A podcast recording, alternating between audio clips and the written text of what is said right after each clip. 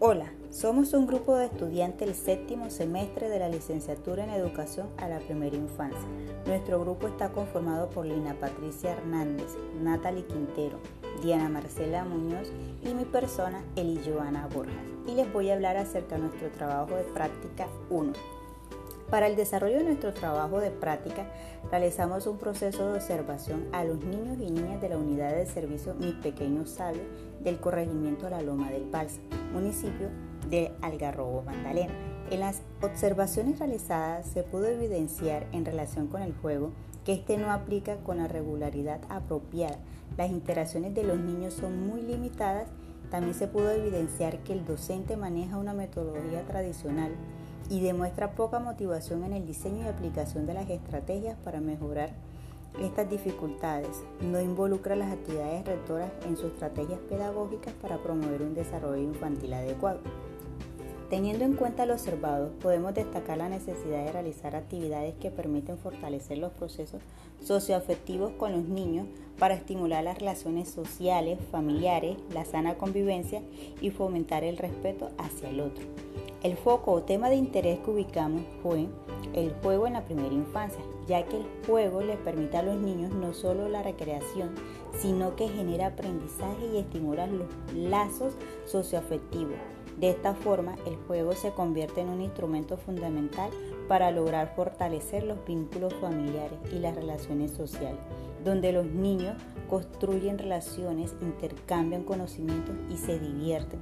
Además, a través del juego, el niño expresa sus ideas, sentimientos, dando a conocer sus creencias y gustos. Pretendemos potenciar los procesos socioafectivos a partir de la experiencia, compartir y crear con otros, teniendo en cuenta que los niños entre los 4 años y medio y los 6 años juegan a ponerse en un lugar del otro y disfrutan de representar situaciones de la vida social como una manera grupal de comprenderla. Forman grupos y amistades, así les permite identificar sus emociones, sentimientos, necesidades y estados de ánimo. A través de esta actividad se busca que los niños cuenten con un espacio de exploración y expresión donde realicen acciones y creen nuevas realidades que promuevan el desarrollo socioafectivo a través de las relaciones sociales, los vínculos familiares y la generación de la sana convivencia. Lo anterior está fundamentado en el siguiente propósito. Los niños y las niñas disfrutan, aprenden, exploran y se relacionan con el mundo para comprenderlo y construirlo. Gracias a las observaciones pertinentes realizadas, se destacó la necesidad de realizar las actividades que permiten fortalecer los procesos socioafectivos con los niños para estimular las relaciones sociales, la sana convivencia y fomentar el respeto hacia el otro a través del juego en la primera infancia. Una de las estrategias que decidimos realizar fue un rincón del juego al que llamamos un mundo de aventuras. Este estimula la interacción y la cooperación de los niños. También fomenta la socialización, la creatividad e imaginación. Aquí los niños son capaces de representar un personaje diferente, dependiendo el disfraz, la capa, la peluca o con un simple sombrero. Al empezar nuestra actividad, se le mostró a los niños unas láminas con fotografías de distintos disfraces y se les planteó unas preguntas. Esta actividad fue planeada, pero estuvo bajo la responsabilidad de los niños para que ellos la realicen solo, pero bajo la observación de la docente. Después de conversar con los niños y niñas sobre las diferentes disfraces de las láminas, le propusimos a los niños que hagan cuatro grupos de cinco integrantes para realizar la actividad. Cada grupo se inventó una historia. Luego se dirigieron a nuestro rincón de dramatización, donde se encontraron con un exhibidor de ropas con diferentes disfraces.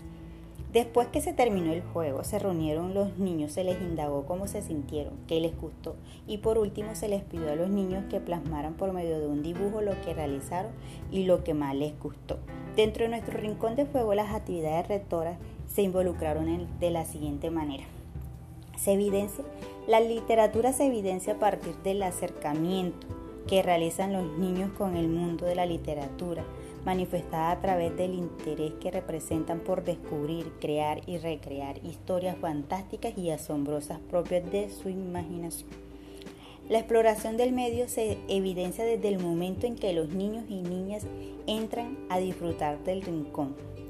La curiosidad por disfrazarse, conocer, reconocer los elementos presentes en el espacio que a su vez los invita a tocar, hablar e interactuar con los demás. El juego. Esta actividad está inmersa desde el momento en que los niños y niñas exploran en el rincón del juego. Y por último, el arte.